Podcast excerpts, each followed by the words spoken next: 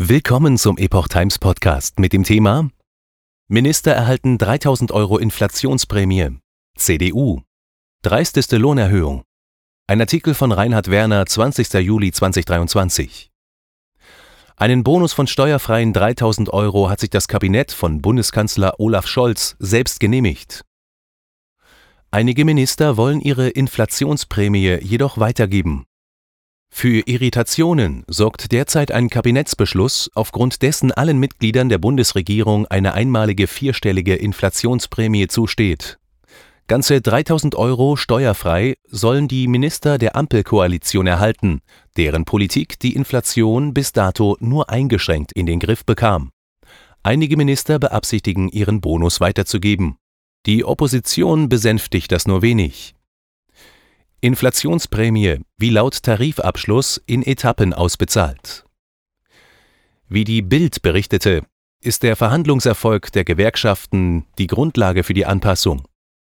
Die Details regelt das Gesetz zur Anpassung der Bundesbesoldung und Versorgung.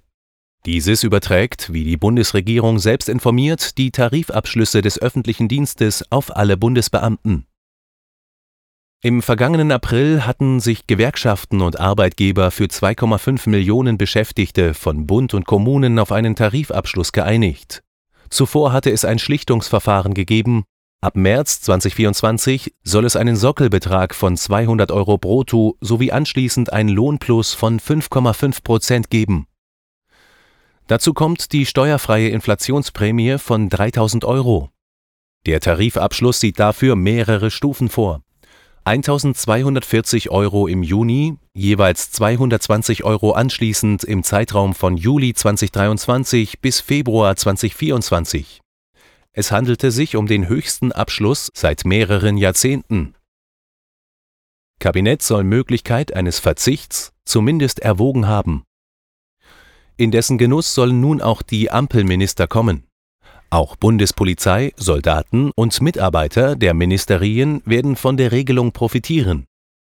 Wie Bild schreibt, habe man im Kabinett die Option eines Verzichts auf die Prämie zumindest diskutiert. Allerdings hätte dies zur Folge gehabt, dass die Staatssekretäre temporär mehr verdient hätten als die Minister selbst. Mit Stand vom Januar 2023 liegt das Grundgehalt der Staatssekretäre bei etwa 15.100 Euro. Minister erhalten demgegenüber knapp 17.000 und der Bundeskanzler 21.600 Euro. Immerhin haben elf Regierungsmitglieder, darunter auch Kanzler Scholz selbst, auf Nachfrage der Bild angegeben, die Inflationsprämie spenden zu wollen. Nicht geäußert hatten sich jedoch die Minister Pistorius, Schmidt, Lauterbach, Wissing, Lindner und Buschmann. Inflationsprämie sollte Busfahrer und Erzieherinnen entlasten.